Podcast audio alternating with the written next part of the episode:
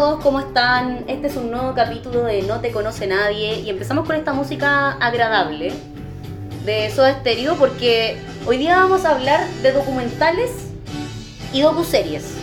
Porque está lleno, está lleno. Hay muchas cosas que recomendar y uno de, ellos es Rompan Todo. Pero vamos a hablar de eso después. Primero saludar. Hola Carlos, ¿cómo estás? Hola, hola a todos. Eh, un nuevo capítulo. eh, teníamos medio agotado el, el podcast, pero No, acá estamos. Pero acá jamás, estamos. jamás lo vamos a dejar No, completamente no. votado porque es parte de nuestras vidas. Claro, así que aquí estamos. eh, y vamos a hacer, tratar de hacer un capítulo eh, interesante para ustedes, para que nos escuchen. Así que nada, pues con harto ánimo. Y escuchando Soda. Sí. Así que bien, bien. Y además, esta canción como se llama Entre Caníbales, que tiene Claro. que ver con eh, parte de los temas que vamos a tocar hoy día. Claro, parte de los. No, No, mentira. No vamos a hablar de canibalismo hoy día, vamos a hablar de documentales y docuseries, como dije, porque hay mucho que ver. Y porque yo creo al menos, no sé si tú pensáis lo mismo.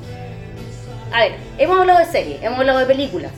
Es bueno ver ficción, eh, cosas muy lindas, hechas perfectamente por el humano, pero a mí al menos me gusta mucho ver cosas que han pasado realmente.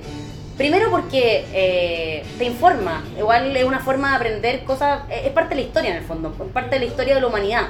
Eh, no sé, meterme en un tema de un crimen, ponte tú, no sé, o de los mundiales de fútbol. Uno aprende con un documental. Y lo otro bueno que tiene es que a veces la realidad supera la ficción. Sí, no, pues sí.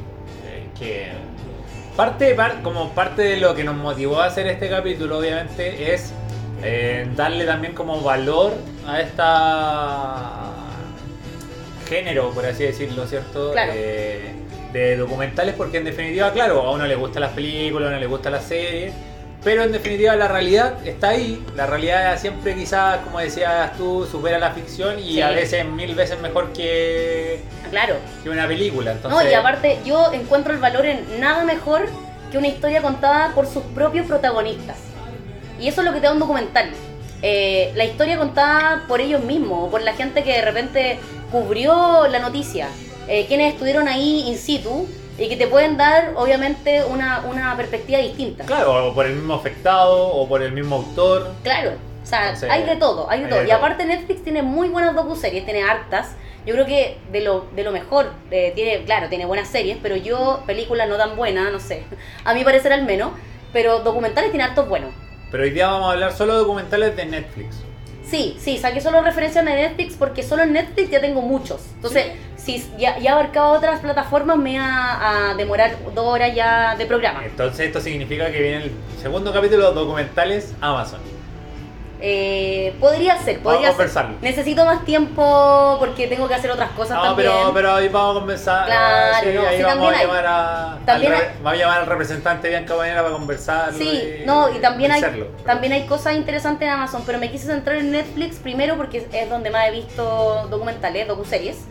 Y lo otro porque, claro, creo que ellos mismos, de hecho, aparte de los documentales que tienen ajenos, digamos, eh, las producciones de Netflix están súper buenas. O sea, las recomiendo y en general son miniseries de cuatro capítulos, de seis capítulos que te las podéis ver en una tarde de sábado, ahora que estamos encerradísimos. ¿Por qué no? Otra vez. otra vez, eh, y así seguirá haciendo, parece. ¿Por qué no ver una, un- una docuserie, una miniserie que al final es un documental en varias partes?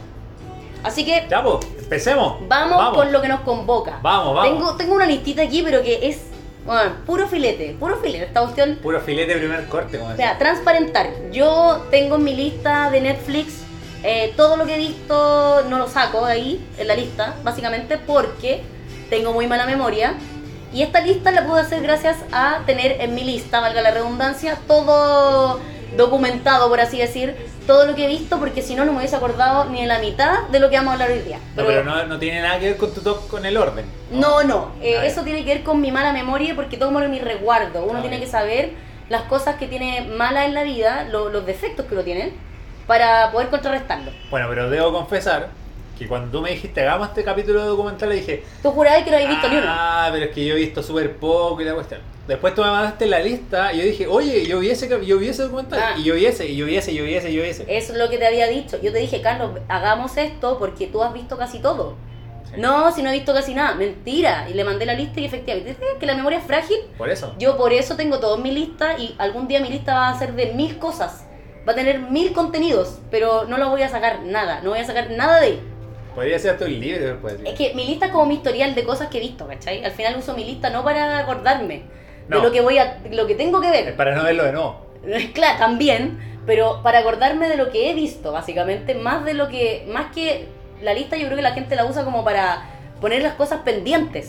No, yo tengo ahí lo que ya vi, Es verdad. como pa- para que no se me olvide. Bueno, una cosa muy interesante que suelo ver yo, bueno, tú también, hay que decirlo, pero que también lo recomiendo, es muchas veces ver docuseries de crímenes que se han cometido de algunos delincuentes eh, famosos. Bueno, por eso partimos con caníbales. Claro, canción. también, todo calza, todo calza. Todo calza, Criminales. Y, y hice un listadito cortito, no, no tanto, mentira. Pero hay varias cosas interesantes en Netflix que ver. En Netflix. En Netflix. Netflix. En el Netflix hay cosas interesantes que ver. Como por ejemplo, eh, una do- docuserie de la que algún, la- el capítulo pasado hablamos. De hecho, Sí. eh, lo deslizamos. El tema cuando hablábamos del, de- del fútbol americano. Ya. Y te, Fútbol americano. Algo, Sí. algo, algo me y, acuerdo. sa- y saqué a colación la docuserie de En la mente de Aaron Hernández. Que Ya. son tres capítulos, Sí. muy cortito de ver. eh, donde un futbolista americano, muy joven, creo que tenía 20, 21 años en ese momento, eh, comete crímenes. O sea, no sé si tenía 21 años, pero sí tenía. No, era como muy 20 24 con Sí, suerte. era veinteañero. Veinteañero. Veinteañero. Sí, sí. Era muy joven y, claro, eh, eh, es acusado por crímenes muy raros, muy extraños, todos muy- sin explicación alguna. Y, y es bueno porque, bueno, primero tiene el, el enganche de que alguien conocido. Súper conocido. O sea. Tú lo conoces más que yo. No sé si conocido para la totalidad del mundo. No, ¿cachai? no, pero en Estados Unidos, por ejemplo, Pero es en muy conocido. Estados Unidos, el fútbol americano, si no es el primer deporte más conocido, Que por eso, imagínate, es como que acá el palo. es como que acá acusaran, no sé, a, a Esteban Paredes de asesinatos. Es como una cosa muy rara. sí. Pues Sí. nadie lo podría asociar, tú decís, tiene plata, le va bien, ¿por qué va a estar matando gente? Claro, exitoso. Y sí, pues, entonces el documental parte obviamente con este caso eh, de Aaron Hernández. No les vamos a contar obviamente el caso ni nada por el estilo para que lo vean, Claro. obviamente. Son tres capítulos muy cortos. Eh, pero en definitiva eso te demuestra y como la ficción supera la realidad, que una Sí. persona que No, efectivamente... la realidad supera la ficción. Ya, la realidad supera la ficción. ¿Ya? Sí, lo dije al revés. Sí. ¿Cómo era? La realidad supera la ficción. ¿Cómo es? ¿Cómo lo dije? La ficción supera la realidad, dijiste. Perdón. Estúpido. Ya, Sí. sigue. La realidad supera la ficción. Eh, claro, que una persona que lo tiene todo, aparentemente, eh, en definitiva, comete el acto más terrible que podría cometer un ser humano, que es, eh, en definitiva, acabar con la vida de otra persona. Claro. Y que eh, te lleva como a toda la vida de esa Porque finalmente cuando alguien ve a alguien famoso, ¿cierto? Claro. Eh, ve en definitiva esta persona en la tele o deportista o no sé, pues, actor, actriz. Y uno dice, ah, debe ser feliz, y en definitiva tiene tanta mierda como muestra, nosotros en, la vida diaria, ¿cachai? Claro. Pasan problemas, probablemente tuvieron una infancia difícil. Entonces, eh, no es que yo haya tenido una infancia difícil, ojo, pero podría pasar Claro. a estas personas. A Y- cualquiera le podría pasar. Claro, entonces, en definitiva, y se hizo famoso por cir- circunstancias de la vida, que a lo mejor si era talentoso deportivamente o tenía un talento natural, y eso lo hace destacar y en definitiva eh, no es tan distinto como uno. Así que ahí Es sube- como cualquier persona. es como cualquier persona. Y eh, entonces es súper interesante ver este documental porque eh, te demuestra que eh, el acto por el cual lo pillan, en definitiva, quizás no era una conducta tan eh, aislada, sino que ya tenía conductas repetitivas en el tiempo. Claro, te muestran todo el contexto de su vida en realidad, pues ahí empezáis a entender un poquito más el contexto eh, general, eh, también por qué termina imputado por este y por qué termina en la cárcel. O sea que, Claro, y también habla del fútbol americano como un mundo muy, machista. Exacto, sí. Bueno, yo de hecho tengo que confesar que cuando vi este, esta miniserie, no sabía quién era Aaron Hernández. O sea, me metí porque pensé que era cualquier persona. Dije, ah, ya, mira. Me lo, me lo recomendó Netflix porque siempre veo cosas como más criminales. Entonces dije, ya, me voy a meter. Y después caché que era. Y de ahí te dije, oye, ¿quién era Aaron Hernández? Era un futbolista americano. No tenía idea, no lo conocía en mi vida. Pero bueno, era famoso y muy famoso por lo que se ve en la serie. Pasando a otra cosa muy famosa y que algo que nosotros nos llegó a las noticias, de hecho, eh, en Chile, porque eh, es un crimen que se, que se cometió muy cerca de nuestras fronteras, es el caso Nisman. Ah, y sí, y- y el, el docu, la docu-serie se llama Nisman, el fiscal, la presidenta y el espía. Y tiene seis capítulos, también está en Netflix. Y eh, es un caso que, claro, nosotros nos llegó la noticia muy a, la pasada, pero igual lo seguimos un poco porque fue una muerte muy extraña. En muy extrañas circunstancias, digamos. Y son eh, justo extrañas circunstancias que favorecen a alguien poderoso. Claro, entonces fue como, mmm, mira. Justo, esto- justo, justo. Esto es como justo un suicidio, porque claro, primero, muchos lo quisieron pintar como un suicidio. De hecho, spoiler, si ven la serie van a quedar con mil dudas. De hecho, yo quedé con dudas. Yo todavía no puedo determinar qué pasó, pero bueno. De hecho, si quieren dormir plácidamente todos los días, no la vean. Porque con las dudas no podrán dormir. No, no, si no, no, no es para tanto, Carlos, pero se puede vivir sin, e- sin, sin saber la verdad, pero es cierto que ambas teorías, la teoría del asesinato y la teoría del suicidio, tenían sus razones. Después de ver seis capítulos, No te queda claro. no me queda claro nada. O sea, si yo fuera jurado de este, o sea, con las pruebas que me expone al menos el documental, no podría decidir. Me quedé con esa sensación y por eso es entretenido, porque te, te muestra el lado A y el lado B. No, yo siempre voy para el lado del poderoso. ¿Pensando mal? Sí. Tú desde ya Sí. piensas que lo mandaron a matar. Sí. Mira, a mí, a mí me quedan O sea, muchas dudas. la Pero, verdad. o sea, ¿quién es el único beneficiado? Sí, es verdad, es verdad. Pero hay cosas que, no, o sea, obviamente no voy a entrar en detalle. De hecho, no me acuerdo los detalles. Tengo que decir que obviamente se me olvidó ya. Pero eh, siento que también hay mucho, hay muchas, hay muchos aspectos de, de la, mm, de la investigación y de las pruebas que habían que te hacen dudar de un de que algún tercero haya actuado y haya estado en ese, en ese No, lugar. sí, a ver. Es muy extraño todo, ¿cachai? Es O sea- tan raro el caso, es demasiado raro el caso. Sí, sí, yo no te lo niego. Pero obviamente también es raro que alguien se muera justo antes de que tenía a que- eso voy. de que iba a hacer algo muy importante. A e, eso voy. e iba a exponer a alguien muy A importante. eso voy, a eso voy. Porque claro, o sea, obviamente eh, el hecho de que haya fallecido y que no esté claro si fue un asesinato, si fue un suicidio, claro, obviamente si una persona mata a otra, la idea es que no lo pillen, pues tiene que hacer todo lo posible para que parezca algo natural. O una decisión de un, eh, unipersonal. Sí, lo que pasa es que habían ¿cachai? cosas inexplicables. De verdad que yo quedé como mal. No Yo sé, dije, no sé, yo siempre voy a pensar mal del poderoso y de la persona que le favoreció, así que yo si fuera jurado hubiera dicho culpable, señora acá. Oye, pero más allá de toda duda razonable, acuérdate. Po- no, no tengo ninguna duda. Yo, yo después de ver la, la docuserie, bueno, la gente que nos escucha podrá verla también, quien no la ha visto, y hacerse su propio juicio, porque de verdad a mí me dejó más dudas que certeza la docuserie. Pero sabes que también lo bueno que tiene es que también te pone en un contexto, porque a nosotros, claro, nos llegaban noticias al menos, pero llegan noticias, al final los medios te, te pintan la cosa como quieren, en el fondo.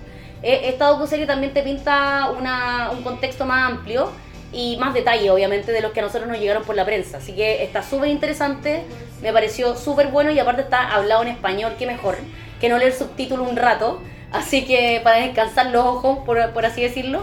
Y, y bueno, Nisman, el fiscal, la presidenta y el espía, seis capítulos en Netflix, es buenísimo, se lo recomiendo. Eh, así que, sello Cernac, Sello Bianca. sello Bianca. Otra serie, Ya tiene un sonido. otra docuserie, Chan, Sello Bianca. Las cintas de Ted Bundy. Ah. Un personaje que a mí me gusta mucho. O sea, no, no, no, pero, Pero- no, pero- me pongáis esa cara, no me pongáis esa cara. Sí, no es que me guste él, no es que me guste él, no. No es que me gusten los asesinos en serie, No, no. no, no. No, para nada. Yo estaba tomando mis cosas para irme, pero. No, no, no. Lo que pasa es que Ted Bundy es un, Coincidió. es un personaje eh, que ha trascendido eh, épocas. A quien no lo conoce, era un asesino en serie de Estados Unidos. O sea, yo creo que el asesino más famoso que. Es que de hecho es uno de los... O más reconocido. Sí, lo que pasa es que eh, convengamos que Estados Unidos tiene harto Oh. asesino en serie y, y hay harto, hay harto material. Pero Ted Bundy marcó una época porque él fue, eh, él tuvo el juicio televisado, el primer juicio televisado de la historia en Estados Unidos. O sea, así de, de, de heavy fue eh, su impacto y, y también tiene connotaciones que son interesantes en su personalidad. El hecho de que no, no lo vieran, muchos no lo vieran, de hecho habían groupies habían calcetineras que iban a verlos, iban a ver su juicio. eh, porque él era nada mal parecido, era muy agradable, muy simpático, se veía una persona muy muy eh, cordial, O muy sea, normal en el O fondo. sea, no era feo y tenía buen blog.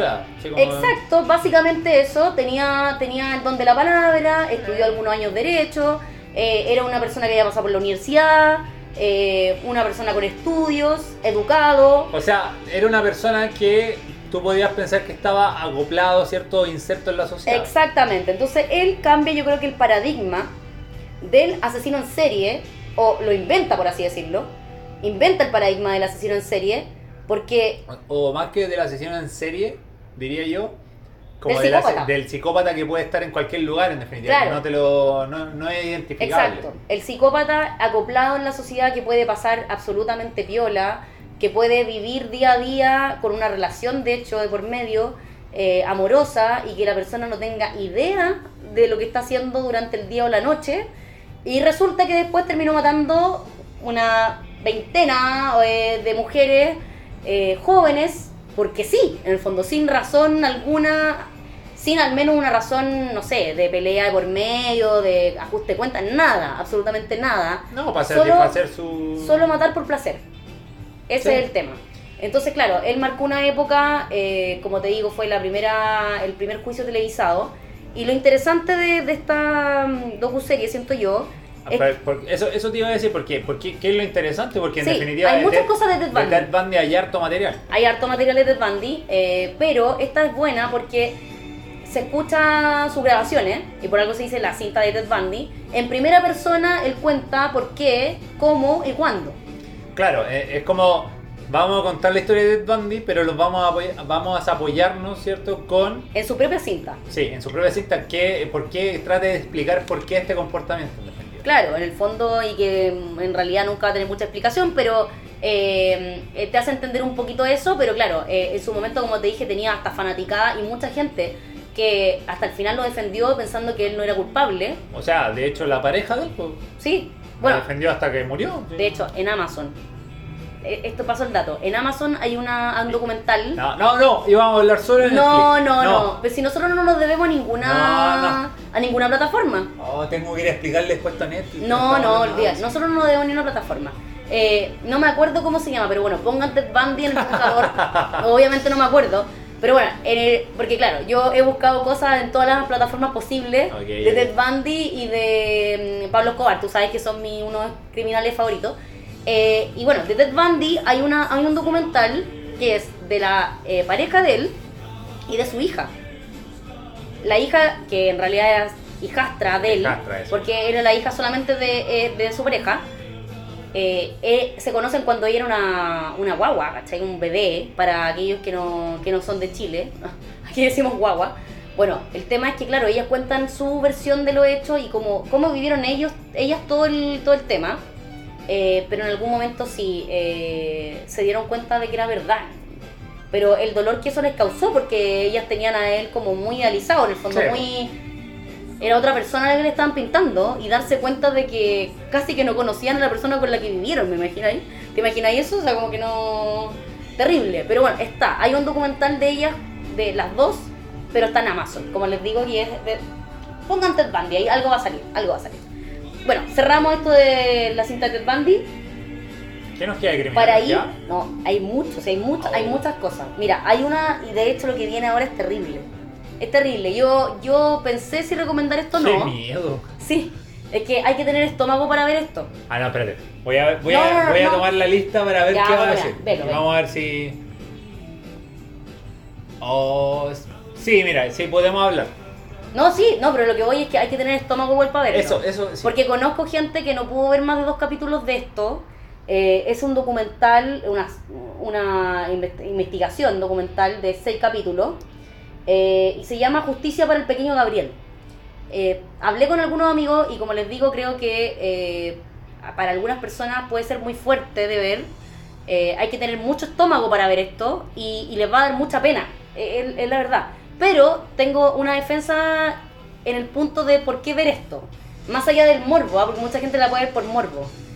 Yo No, creo... pero La gente que la ve por morbo está. No, no, pero Ah. bueno, es que no falta, pues Carlos. Están Ya. piteados. Bueno, pues, antes de decir de qué se trata esto, voy a decir un punto a favor de por qué ver cosas tan crudas de repente, que son reales. Yo creo que a veces es bueno un golpe de realidad, y por eso me gustan los documentales. De repente es bueno tener un golpe de realidad en tu vida, porque te hace reflexionar desde De, de- de salir de la burbuja. no, por eso, desde por qué existe tanta maldad en el mundo, que ya uno no se puede explicar eso. Y segundo, eh, hasta agradecer por qué, y gracias, o sea, en el fondo agradecer. eh, justo a mí me tocó la casa que me tocó en el fondo. Porque nací aquí, eh, con todos los beneficios que significó nacer en la casa que nací, y a otros les toca algo tan terrible en el fondo. Que, que nadie lo pide en el fondo, porque nadie elige a los papás. Sí, pues, es una moneda al aire, pues. O sea, Sí. podéis nacer muy. Puedes nacer en una familia de bien, por Claro. así decirlo. Y no, y no estamos hablando de plata en ese sentido, de bien, de bien en el sentido de, de cariño. de que te cuiden. De contención. Sí, de que te eduquen, te cuiden, te quieran. Sí.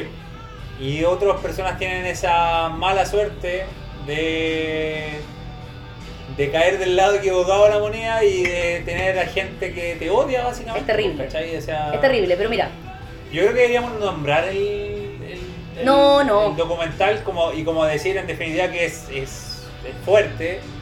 no, pero igual hay que introducir un poco para que para que pa' dónde la micro. Mira, Justicia para el pequeño Gabriel en el fondo muestra una muy mala cara del mundo. Esto está situado en Estados Unidos, pero O sea- esto, esto puede pasar en cualquier parte del mundo. Pero es como, es eh, en definitiva se, se coloca desde algo que está súper invisibilizado. Por eso te digo, es bueno, igual es bueno actual. verlo, es bueno verlo. Claro. Por eso. Que, que es como la, la violencia que se ejerce contra los niños o las niñas, ¿cierto?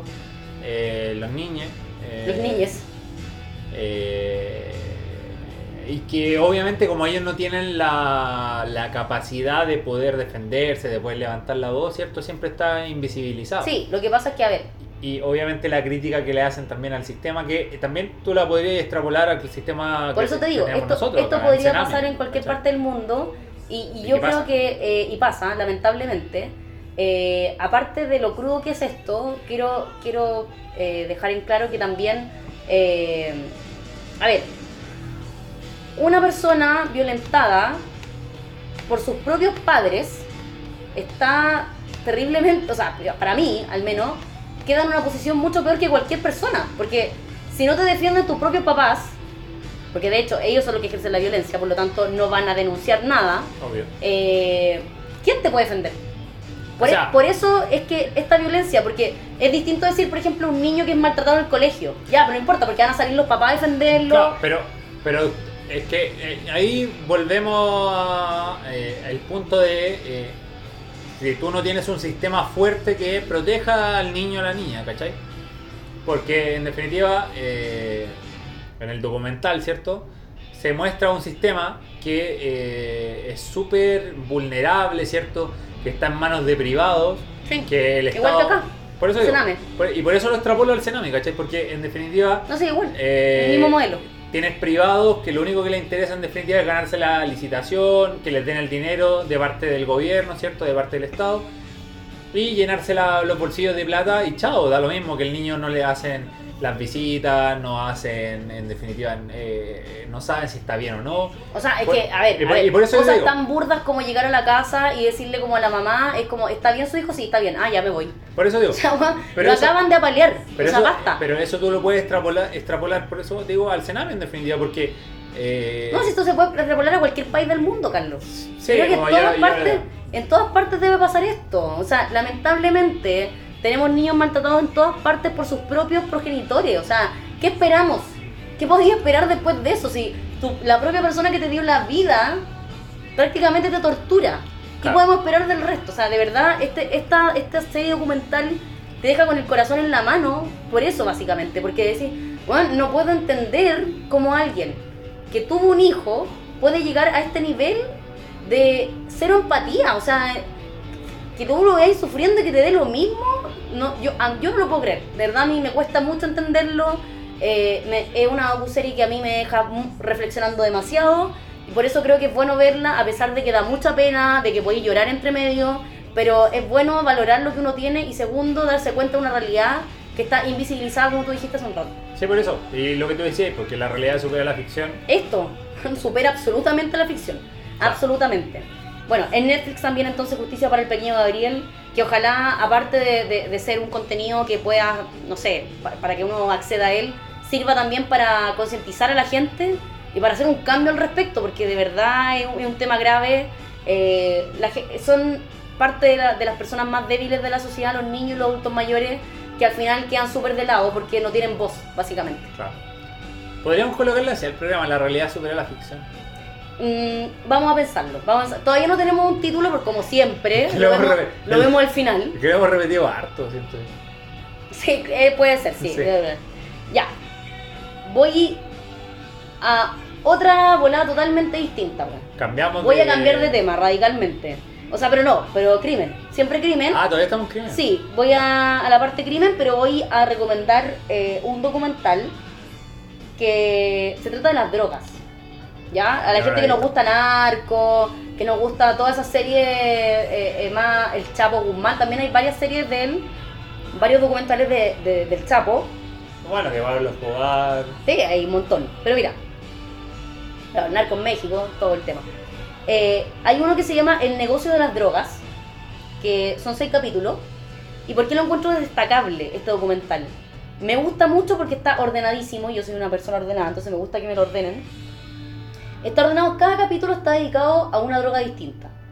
Ya. Parte con cocaína, después no sé, con metanfetamina, marihuana, todos tienen seis capítulos de drogas diferentes, drogas sintéticas, y te cuenta desde el origen, de dónde nace y cuál es la cuna realmente de, de la droga en sí, hasta los efectos, pasando por las personas que son los intermediarios, eh, en qué país se está pegando más ese tema, eh, cómo la gente también eh, es parte del sistema, porque al final la pobreza muchas veces lo lleva a, eh, en el fondo, pensarla y decir, chuta, a ver, trasladar ciertos gramos o cierta droga me va a dejar más plata que, no sé, pues, trabajar en la basura, ser mesera, tengo cinco hijos, eh, pucha, y lo toman Plata rápida. toman ese, toman ese camino. Entonces, te muestra también el lado B, porque muchas veces uno dice, pucha, oye, esta gente que, que puta anda traficando. O sea, hace. Pero mucha gente trafica por necesidad Sí, también. pues, por- o sea, hace una radiografía en definitiva. Una radiografía muy completa, me gusta mucho porque, como te digo, lo- habla por droga en específico. Entonces, eh, me gusta que lo separen, ¿cachai? Que dividan el tema y lo ordenen. Eh, entonces, por cada droga te vaya a, a países distintos, en el fondo. ¿De dónde, de dónde sale más? ¿Dónde, eh, dónde, ¿De dónde sale más y hasta dónde llega? Hace como el recorrido completo. Y aparte, eh, también te muestra los efectos, ¿ah? te muestra el otro lado que son lo- los drogadictos. En el fondo, las personas que están eh, sumergidas en ese mundo, cómo está su vida en el fondo, cómo viven el día a día y también cuál, cómo, cómo son los esfuerzos de cada país por sacarlo. Eh, también tiene mucho entrevista con personas que también salieron de eso, que ahora son parte de alguna ONG, por ejemplo, que ayuda a otras personas a salir de... Entonces, me, me gusta cómo abarca el tema porque es muy completo. Eh, te muestra el cara y sello de- del tema de las drogas y, y una droga por cada capítulo, así que de repente más de una, porque claro, hay alguna, por ejemplo, que dice droga sintética. Entonces te, te habla la droga Como la sintética. engloba. Claro, la engloba, pero, pero básicamente cada capítulo se trata de algo distinto y, y se enfoca muy bien y trata muchas perspectivas alrededor de esa droga. Entonces, bien, el negocio de las drogas, seis capítulos Netflix, me parece totalmente recomendable. Bien las drogas. No, po. Ah, Hay que ver esto para darse cuenta que no hay que consumir drogas. ah. Obvio, obvio, obvio que sí. Ah, ya. De lo nefasto que es. Ok, ok. Eso, sí. Ya, y ahora me voy a ir a la ola totalmente mafiosa. Me encanta. O sea, no, Seguimos no, lo criminal. no es que me encante la mafia, pero, Si te gusta la mafia. pero me gustan las... A ver, hay gente que le gustan las películas mafiosas como a mí, como El Padrino, Goodfellas, Casino. Le va a gustar, yo creo, ver un poquito de mafia real. Ya. Entonces, estos documentales son buenos por eso, porque en general estamos acostumbrados a la ficción. El Padrino, todo el mundo conocidísimo, qué sé yo, por ejemplo, una película más antigua, en donde tú ves, o de Soprano, por ejemplo, una serie más con- eh, contemporánea, donde muestra a los mafiosos, qué sé yo, pero eso es ficción. Obviamente ellos se basan En la realidad. en la realidad, pero eh, igual es una actuación. En este caso tenemos mafia y tengo dos documentales de mafia muy buenos para recomendar porque ahí uno se puede sumergir un poco más en el mundo real, de cómo realmente ellos vivían, contados por, no los jefes de las familias, obviamente, No, porque están terriblemente encarcelados y muertos, pero muchos que sí fueron parte de la asociación criminal, que estaban como en mando intermedio. Entonces primero tengo Ciudad del Miedo, Nueva York versus, versus la mafia, Ya. Que son Ese es, ese es uno. ese uno, Ciudad del Miedo, Nueva York versus la mafia. Tres capítulos, muy buenos. Este te cuenta básicamente cómo hicieron caer a la mafia, la, la familia eh, que, que se apoderaron de, de Nueva York, la familia italiana que eran cinco, creo cinco o cuatro, eh, que eran los que mandaban en Nueva York la mafia en los años 70 Ya. cuando eran intocables y, y la FBI no había podido agarrarlos por ningún lado. Básicamente porque... eh, ¿Qué había hasta ese momento? Eh, leyes como... Y, y claro, delitos como, como hoy día podéis pensar de, no sé, tráfico, eh, homicidio. Entonces, ¿a quién agarraban? Agarraban a los ejecutores, finalmente. Esta es una organización tremenda en donde hay un jefe, después sigue hacia abajo un montón de gente. Entonces, a los que podían agarrar siempre eran los, a los que eh, ejecutaban los crímenes por los delitos específicos. Pero en el fondo, ¿cuándo iba a terminar con la mafia así? Nunca, porque los tipos reponían y reponían gente que siempre iban a estar dispuestos. Claro, siempre hay que tener dispuesto a alguien a llevar la plata. Ser el matón, ¿me entendís? Que, eh, oye, presta plata y después mata a alguien si no te paga. Listo. Entonces, acá te muestra, primero, el poderío de la mafia en Nueva York, que es tremendo. O sea, tú, yo sé que no has visto este documental. Sí, por eso, por eso estoy medio callado. Sí, esta docuserie, te la recomiendo, Carlos. De verdad, tenéis que verla. Son tres capítulos muy... en mañana, mañana las voy a ver. Pasado mañana, cuando sea. Pero es bueno porque te dais cuenta de cómo se adueñaron de la ciudad, básicamente. O sea, los tipos tenían tentáculos en todos los negocios importantes. Y eran intocables. No, y aparte que ellos no se infiltran solo como en los negocios, ¿cachai? Se infiltran en la policía, los políticos, van haciendo redes. obviamente. Entonces, no hallaban cómo pararlo. Y esta, esta docuserie también está contada por la FBI, por los fiscales, por los abogados que tuvieron que llevar finalmente a juicio a, por primera vez a un hecho inédito eh, a, a mafioso, a, a los padres de la familia, básicamente, y para que se, dieran cuenta que en el fondo no eran intocables.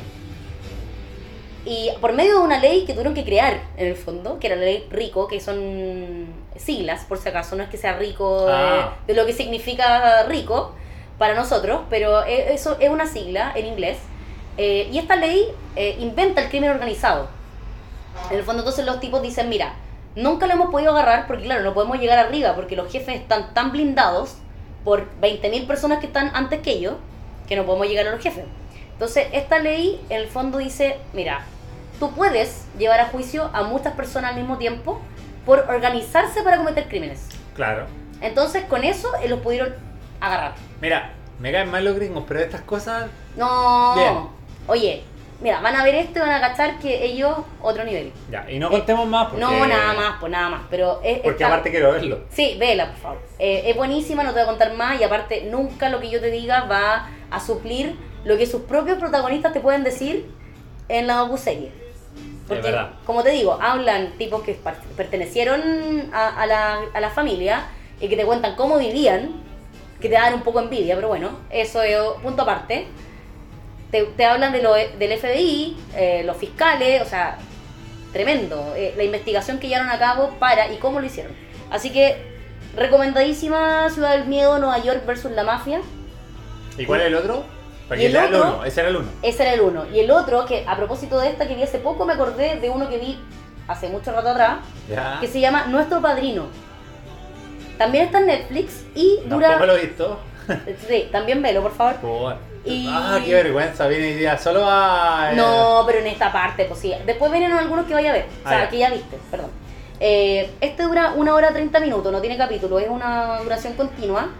Y nuestro padrino cuenta la historia, para ser muy corta y muy breve, de, eh, Pero es como una película de entonces. un mafioso. Claro, es que más, menos que una película y media, no dura nada. Pero esta es real, entonces mejor todavía. Son hechos que pasaron en la vida real.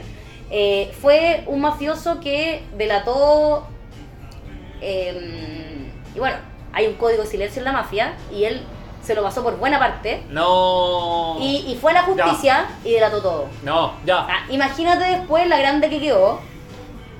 El pobre hombre se tuvo que arrancar toda la vida. ¿Y esto fue en Estados Unidos? Eh, sí.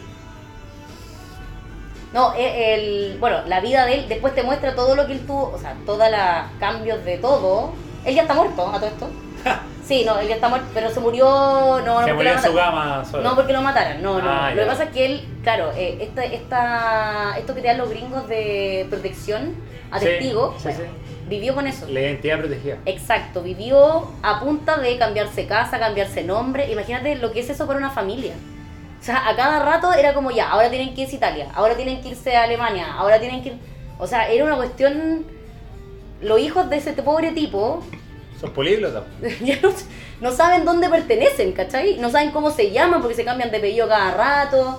O sea, hubo que proteger a este tipo como fuera, lo tuvieron que hacer porque le tenían ganas, pero a toda costa Y- lo querían con- matar, obviamente. Y con justa razón. Obvio, pues sí, contó todo lo que tenía que contar. Así que bueno, nuestro padrino también, Netflix, como les dije, y ahora saliendo un poquito de la mafia, pero no sé si, sí, yo creo que crímenes también, aplica para crímenes, pero un poquito más algo eh, actual, sobre todo por el tema de, del año 2020, que ya eh, fue el año pasado, yo todavía pienso que estamos en 2020, pero fue el año pasado, con el, el tema de eh, los abusos a afroamericanos en Estados Unidos. Ya. George Floyd y todo ese tema. Bueno, hay un, hay un documental que dura una hora 40 que se llama Enmienda 13. Ah, Esta sí. la viste. Este lo vi. Sí, yo te lo recomendé. Este lo vi. Este lo vi. Sí. Este lo vi. Y, y No, bueno, bueno, bueno. es bueno porque también te contextualiza desde mucho antes. O sea, en el fondo desde el origen de por qué y cómo Estados Unidos ha ido con sus leyes eh, de alguna manera vulnerando Y, y manteniendo. y sí, y lo mantiene, y mantiene el tema de, de criminalizar a la, a la raza negra. Al afroamericano, sí. Sí. Sí, creo que te lo dije en un momento que era como que nunca había hecho el cruce hasta que empecé a verlo en ese documental de como como que uno va naturalizando ciertas cosas, por ejemplo, Claro. que en las películas te muestran que el afroamericano es el malo, es Sí, el siempre es ladrón, malo. Pero como que yo nunca lo había visto, como que siempre fue natural para mí. Claro. Hasta Nunca lo te- viste como un guiño en el fondo Claro, para todos. como, algo racista, como algo que se mantuvo en el tiempo. Entonces, cuando empezáis a ver esto, como que te das cuenta y te vas cuestionando como ciertas ideas bases que tú lleváis implantadas desde muy chico, en definitiva. Sí. Porque finalmente los gringos son los que controlan el- los medios de A comunicación. nosotros nos en llega todo lo gringo en el fondo. Claro. Entonces, el loco ir viendo y darse cuenta de ciertas situaciones que tú dices, yo no pensé que eran tan racistas hasta que te das, te das cuenta y dices, loco, qué racistas No, que son. no, weón?". y aparte cuando te dan datos de como, no sé, cuánta cuánto porcentaje de, de presos Claro, hay. la población penal que... O sea, es impresionante y cómo iba creciendo con el tiempo. Y en el fondo, claro, eh, ahí te deja claro que finalmente hay una, una política, una Sí. política de Estado para criminalizar a los afroamericanos. Claro. O sea, eso es innegable. eh, y es lamentable, es una lata, y quizás, claro, hemos avanzado en algunas cosas, porque no sé, po, eh, cuando tú ves, por ejemplo, la película eh, Green Book, te das cuenta que en otras épocas, eh, pucha, no sé, un afroamericano ni siquiera podía ir a cantar a ciertas ciudades de Estados Unidos. Quizás a lo mejor hoy día no están así. O, o no sé, en esa película, por ejemplo, se ve Claro, que, no que se pasa puede acá. sentar en el mismo lugar que, que el otro. Claro, lo que pasa es que ahora quizás ese racismo no está tan explícito. Pero, Por eso digo, hemos avanzado, pero no totalmente. pero existe. todavía existe. Lamentablemente existe todavía. Y claro, eh, el documental te deja claro eh, eh, desde dónde partió todo, en qué está, pero finalmente eh, en estricto rigor y en lo que Y- interesa. claro. No ha avanzado lo suficiente. Claro, ¿y qué faltaría para avanzar? Sí. No, buena, es buena, es buen, es una hora 40 minutos que te hacen reflexionar también. Eh, probablemente nosotros antes no lo teníamos tan de cerca el tema, porque claro, en Chile no hay afroamericanos de nacimiento, pero hoy día han llegado cada vez más y también no hemos tenido que ver con ese enfrentamiento cultural y que lamentablemente hemos visto también xenofobia y racismo en este país. Sí. O sea, es una lata, pero chuta, oye, acostúmbrense, por favor, si son personas. O sea, No, no nos acostumbramos y los extranjeros nos vienen a quitar el trabajo. No nos acostumbramos. Vienen a delinquir, vienen a delinquir. Sí. No, de verdad, o sea, me parece casi como que del año 20, no sé, o sea, es vergonzoso. Pero estamos Pero- estacionados en el año 20. Sí, parece que existe todavía y no solamente acá, es una lata, pero bueno. Eh, por suerte han habido políticas también que han ayudado un poco. En el mismo fútbol lo hemos visto. O sea, eh, el extremo, el extremo de esto. La sanción que le dieron a, mm, al uruguayo, Ah, Cavani. a Cavani, por decir gracias negrito. Sí. O sea, claro, eh, se han tomado medidas que Pero- está bien que se tomen, pero quizás se fueron un poco al extremo en ese caso, no pero, sé. pero está bien, porque cuando uno quiere tomar ciertas medidas al principio, ¿cierto? Siempre te va a ir a un extremo. Sí, Y después las cosas van decantando solas. Entonces, Claro, que se normaliza el tema, pues. Igual mejor tomar una medida no decir nada. Ah, obvio que sí, po, obvio que sí. Finalmente, claro, hoy día por lo menos uno, uno se espanta con eso. O sea, ho- hoy día por lo menos George Floyd fue noticia. Imagínate el día, a lo mejor el día de ayer, eh, la- el año, no sé, 40, a nadie le hubiese importado. No, hubiera sido alguien más que murió, ¿no? Claro, acá, acá ¿qué tuvimos? Eh, tuvimos eh, protestas, tuvimos del mundo de la NBA, eh, también palabras eh, al respecto, tuvimos gestos, el mismo gesto con la mano en, al- en alto, Sí, eh, sí. lo vimos no solamente en la NBA, en el fútbol. No, pues el movimiento del Black Lives Matter. Claro, entonces tú decís ya, bueno, hemos avanzado en eso, nunca van a faltar O sea, los retrasados, ¿cachai? Y, Pero... y de hecho, por ejemplo, si tú ves los partidos de Premier League, todos los fines de semana, antes, antes de partir, de iniciar el partido, siempre rodilla al suelo, Claro. un homenaje, no sé, 5 segundos y parte. Claro, el tema es que no nos quedemos en eso, no nos quedemos en homenaje, ojalá que sea algo cultural en el fondo, que para nosotros sea normal, que sea absolutamente, pucha, eh, mínimo en el fondo, el respeto de que cada uno se merece y punto. Claro. Si no es más que eso, es el respeto a las personas. Y parte del cambio es ver este documental que estamos... Sí, para que también se den cuenta de muchas cosas que, que, claro, como tú decías, lo hemos visto en el cine y no nos damos cuenta que nos metieron como una idea en la cabeza. Sí, eh, loco eso. Sí, sin querer. Ya, voy a pasar ahora a los deportes. Ya. Otro tema que a nosotros nos gusta mucho.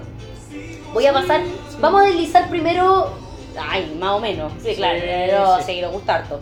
Primera, prim- en primer lugar tengo, tengo uno que ya le dedicamos un programa entero a este docuserie, así que, Así que lo vamos a nombrar. la vamos a nombrar nomás, pero bueno, nunca está de más decir que The Last Dance, que tiene 10 episodios y está en Netflix, es un imperdible, no Sí. solamente para el mundo del básquetbol, sino para el mundo completo.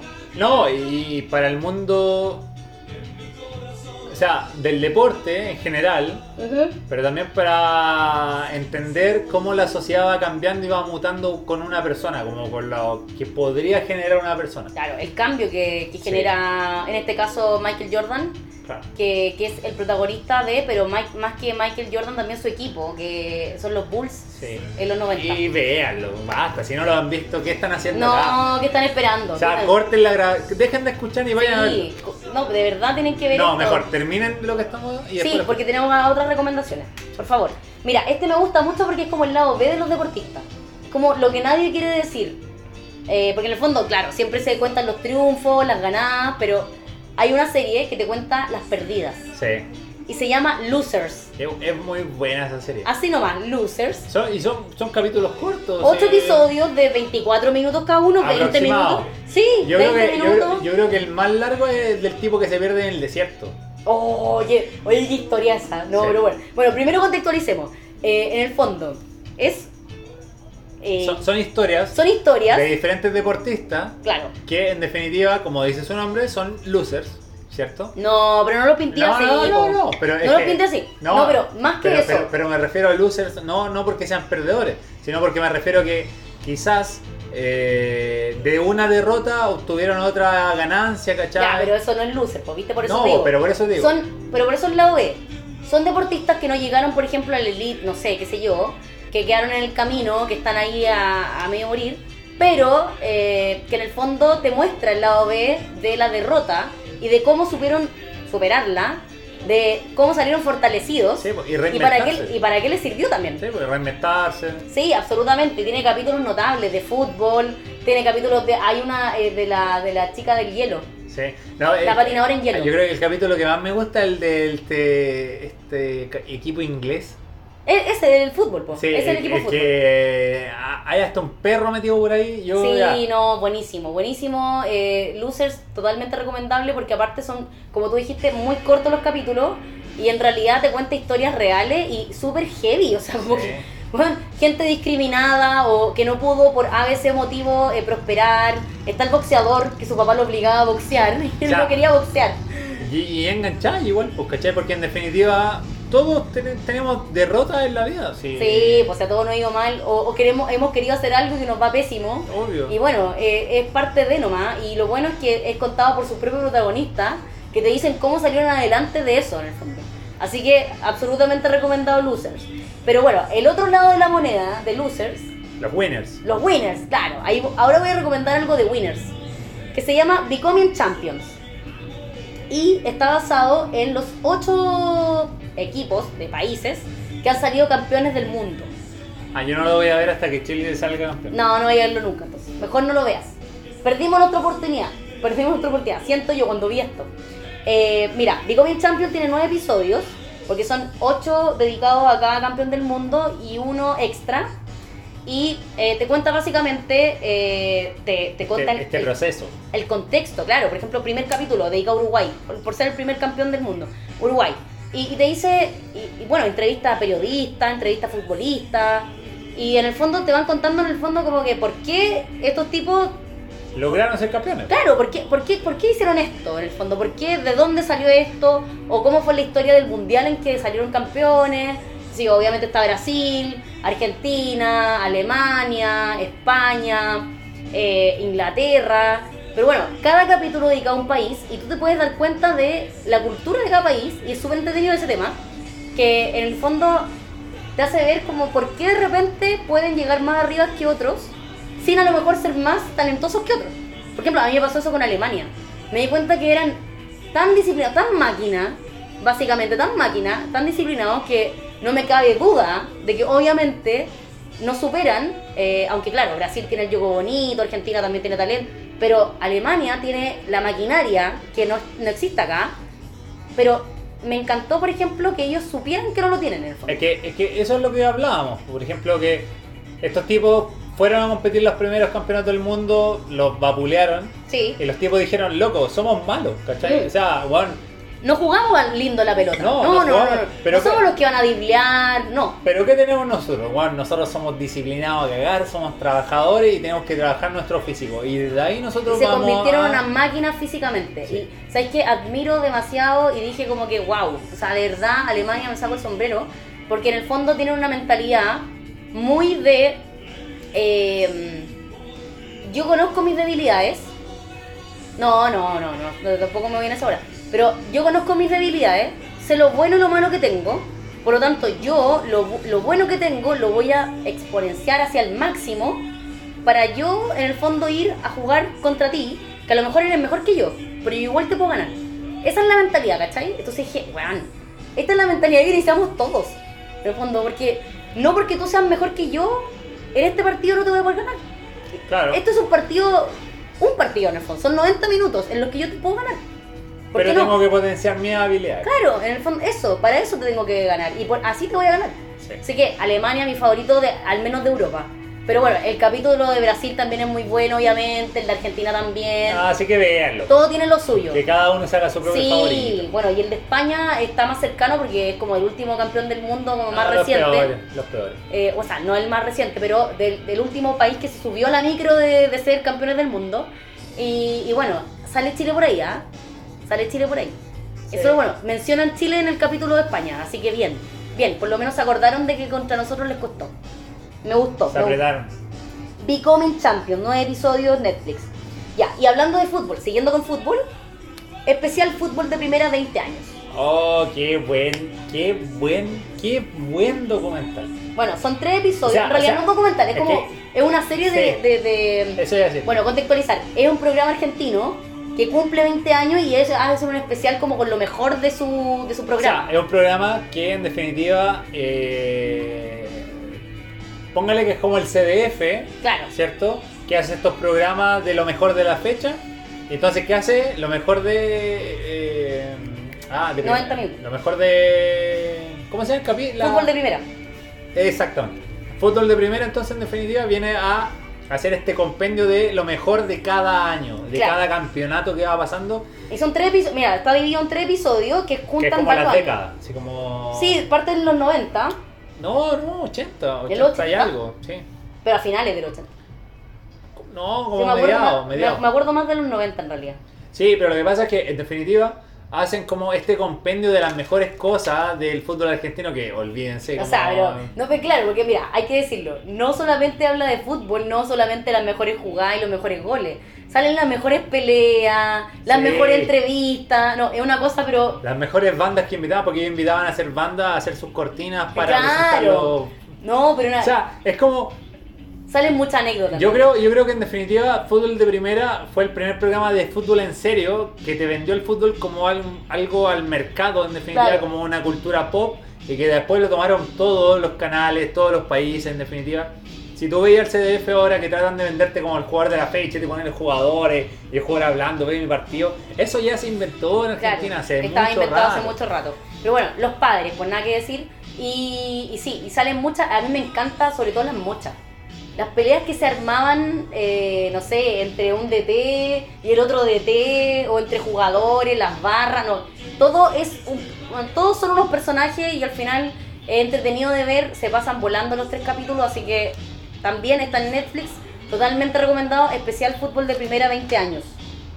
Eh, 20 años, sí, específicamente. ¿Qué nos queda? Música nos queda. Ya. Bueno, acá vamos a llegar en algún momento a lo que estamos escuchando, pero primero voy a recomendar uno que tú también viste y de hecho, este me lo recomendaste, me lo recomendaste tú a mí, creo. Sí, yo te lo recomiendo. Ya. Se llama Hip Hop Evolution. Bueno. Esto es más largo, ¿ah? Es un documental pero gigante porque son Es que- cuatro temporadas. Sí, es un documental con cuatro temporadas y que tiene como cinco capítulos por temporada. Claro, más o menos, sí, sí. Aprox. Sí, pues puede tener cuatro, Cuatro o o seis. cinco, Sí, sí. por ahí. Tiene como cinco en promedio.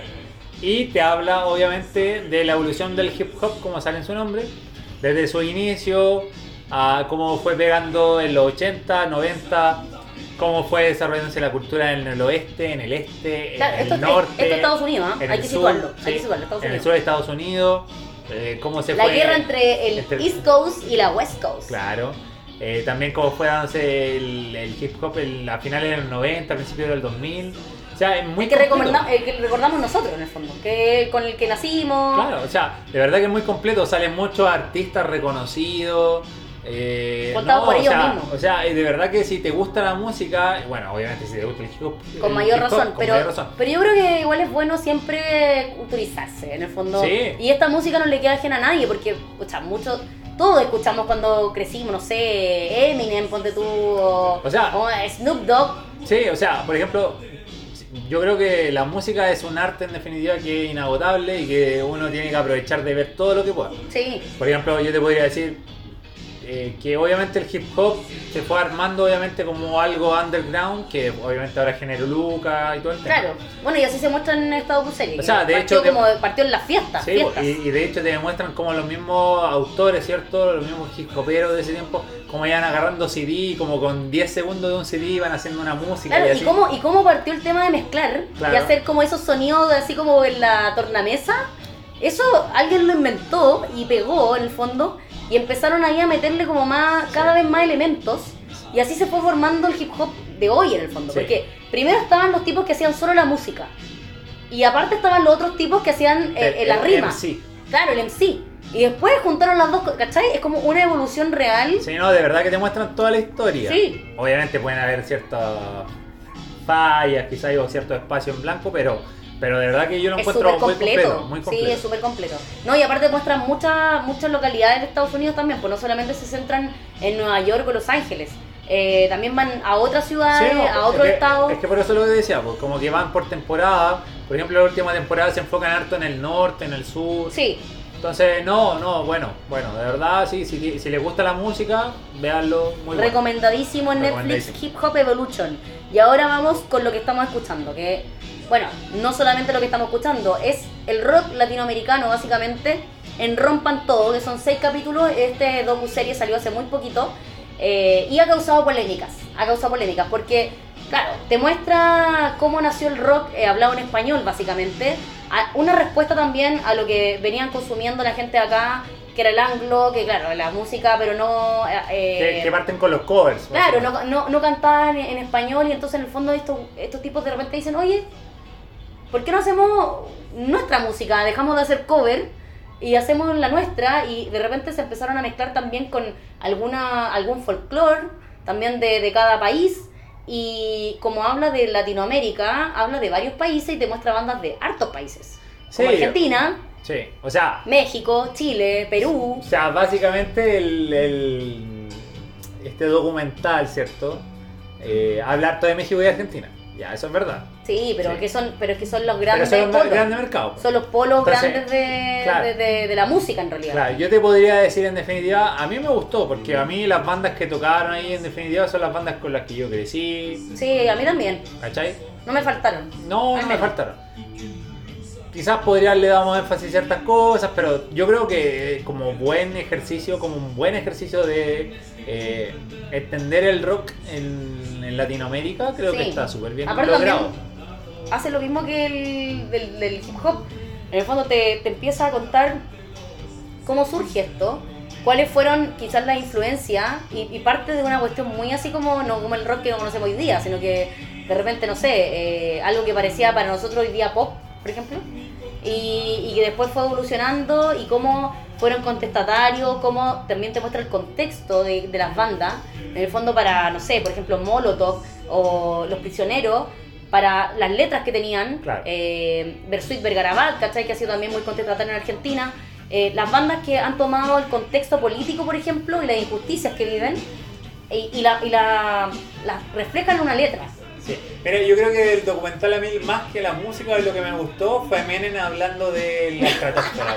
Los satélites. Esa, fue No. la, esa fue la mejor parte. Ese video, Loco, vean el documental solo por eso. Y se si me había olvidado la existencia de ese video. Es Oye, qué, weá.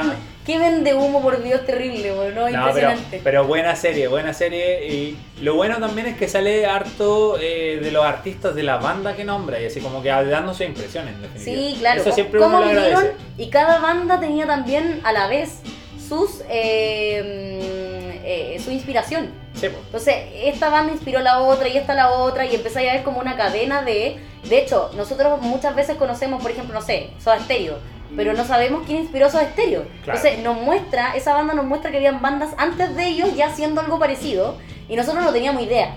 Sí. Y aparte sale Juanes y Julieta Venegas así metaleros brígidos. Oye, heavy eso. Juanes fue metalero. Era como una banda así, pero... Sí, no, yo, sabía que lo bueno era como trash. sí, yo, yo Pero no sabía que Pero tenía yo una nunca lo había visto. Yo nunca lo había Una visto. banda hardcore con pelo largo, terrible. Sí, sí, sí, no. yo sabía, yo sabía que era que le gustaba el trash y que había tenido una banda, pero nunca lo había visto. Y lo vi fue como, ¿qué mierda este weón? No, sí, tiene su, tiene su lado B, tiene su lado B.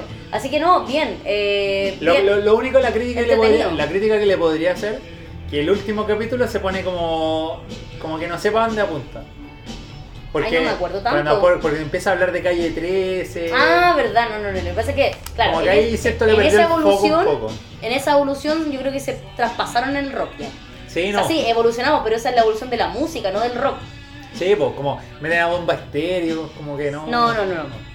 Claro, porque si, si se llama Rompan Todo y es la historia de- del rock en Latinoamérica, no debió nunca haber salido alguien como Calle 13, que para mí al menos no hace rock. O sea, Obvio. de hecho sale una banda como Maná, que para muchos no es rock. Pero bueno, si nos vamos así a, a ser puristas, tiene un baterista que de hecho es sequísimo, eh, tiene un bajista, un, Un guitarrista. ¿cachai? Entonces tiene los elementos del rock, finalmente. O sea, aunque te parezca más melódico, aunque las letras sean románticas, es una banda rockera, entre comillas. Entonces sale Maná también, que para muchos hay mucho odio, hay muchos haters de Maná. Pero bueno, eh, son bandas que finalmente igual han marcado. O sea, es ne- innegable que, No, pero- que, que- que marca, o sea, que llena estadios, es Sí, innegable. pero a Maná yo me lo banco porque inventó Corazón Espinado, una canción Santana. clásica de eh, karaoke. Así que bien. No, bien, grande esa canción de con Santana, bien, me, me encanta. Ya, bueno, rompan todo. Eh, anda, No, ¿qué anda? no, Me estáis exponiendo, ¿no? Anda. No, no. No, ya bueno, ya, sigamos. Mira, tengo solamente dos más. Sí, tengo dos más que recomendar súper corto. Ya. Con esto termino. Eh, vi una, a propósito de música, vi un documental de John y, o sea, John Lennon y Yoko Ya. en Netflix que dura 1 hora 30. Ya, se llama John y Yoko, Above Us Only Sky. Pero bueno, póngale John, Ah, ¿Cómo? póngale John Lennon nomás. Y ahí van a encontrar la, ahí van a encontrar la cuestión. Ok, No, de- lo repito, Above Us Only Sky. Muy bien. Ya, da lo mismo, da lo mismo, a lo mejor lo dije mal, da lo No, mismo. no, yo- yo- Pongan John Lennon o pongan Yoko Ono y les va a aparecer este documental de 1 hora 30 y te cuenta la historia de cuando ellos ya están viviendo solo, ya chao Beatles en el fondo. Sí. Pero lo que me parece más magnífico... está en Estados Unidos. Sí, me parece más magnífico de todo esto es que te cuenta cómo salió y cómo nació eh, el tema Imagine. Ya. Que al final fue, yo creo que, bueno, el temazo y el hit y una de las canciones más importantes de la historia en el fondo. Eh, así que eh, para mí el gran valor de este documental es ese. Aparte de ver la vida de ellos y todo ese cuento y muchos músicos dándole muchos queques, obviamente. Y conocer un poco más a Yoko Ono. Al menos yo que no la conocía tanto, no sabía mucho de su vida. Que aparte uno siempre la reconoce así como que la que quebró los Beatles. Sí, no, aquí van a cachar que ella es una mina muy pro y que es una mujer también que es muy imaginativa y muy creativa y de hecho, Imagine. Y de hecho, es que por eso le debemos Imagine a ella. Con eso se los digo todo. Ya. Ya, vean con- hasta ahí me quedo, hasta ahí me quedo. Y Vean. bonus track, Bonus bonus track. track. Tenemos bonus track. tengo bonus track porque me acordé de la última a propósito. Y esto tiene que ver con otro capítulo de este podcast. A Ya. propósito de The Crown, una serie que nosotros recomendamos alguna vez y que salió su temporada 4 Buena temporada. en la que sale Lady D y por eso mucha gente muy morbosa la vio. Y, y por fin se dieron cuenta y por fin reconocieron que era una buena serie, porque The Crown es tremenda serie. Hay un documental de Diana, para que la vean real, pues la Diana real y no la, la que actúa, que se llama Que se The- merece mucho. The History of Diana, o sea, la historia de Diana, por si ustedes no saben inglés. Ah, Me costó mucho, obviamente. eh, Lo estamos traduciendo con Google Me, me costó traducir. Pero The History of Avisa. Diana, que son dos episodios, son dos episodios cortitos, es un buen documental para conocerla a ella desde su origen, desde su infancia, hasta su historia, obviamente, como la princesa Diana que llegó acá. ¿Cómo a- la conocimos nosotros? como la conocimos nosotros y cómo llegó acá a Chile y a todo el mundo en realidad. Así que bueno, aparte de la ficción, que The Crown también si no la han visto, véanla por favor, porque es una tremendísima serie. Con esto cerramos, Sí. hemos cumplido nuestra labor. Voy a transparentar. Cuando Bianca me está diciendo anda, está diciendo que yo vaya al baño, porque la verdad que Sí, estoy. ya, bueno, ahora te, ya te voy a dejar tranquilo. La verdad Cerremos que- este programa para que pueda ir al baño. Mi vejiga está a niveles. Perdón, perdón, perdón, perdón. Impresionante. Pero no me gusta cortar este programa. Pero yo te dije anda y yo me seguía rellenando acá. pero- No, pero me sentí Tú mal. dijiste que no. me Bueno.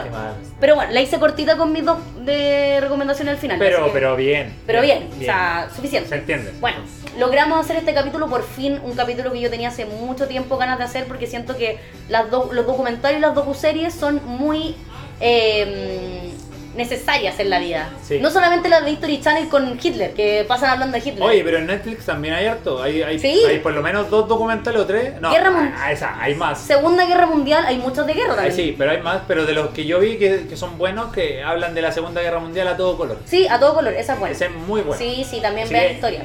Tercer bonus track. Pero es que no podemos hablar de todos los documentales, si no terminaríamos el día de verdad. Podríamos hacer un capítulo con documentales de Amazon.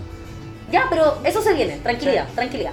Bueno, despidamos esto entonces, lo logramos, ojalá le haya servido a ustedes para que tomen alguna recomendación que les guste, cualquier queja o reclamo a mis redes sociales, Bianquísima o Bedurans, eh, guion bajo. Sí.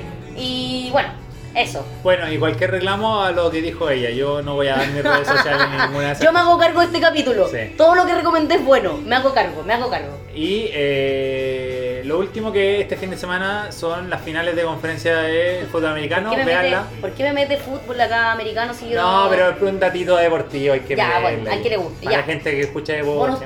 Está bien, ya. Sí, hay que hacerle cariñito a todo. Bueno, un abrazo, un beso a todos los que nos escucharon y nos estaremos escuchando próximamente en otro capítulo de esto que se llama No te conoce nadie, Carlos Balbaño. Cuídense, nos vamos y voy corriendo al baño. Adiós. ¿Qué?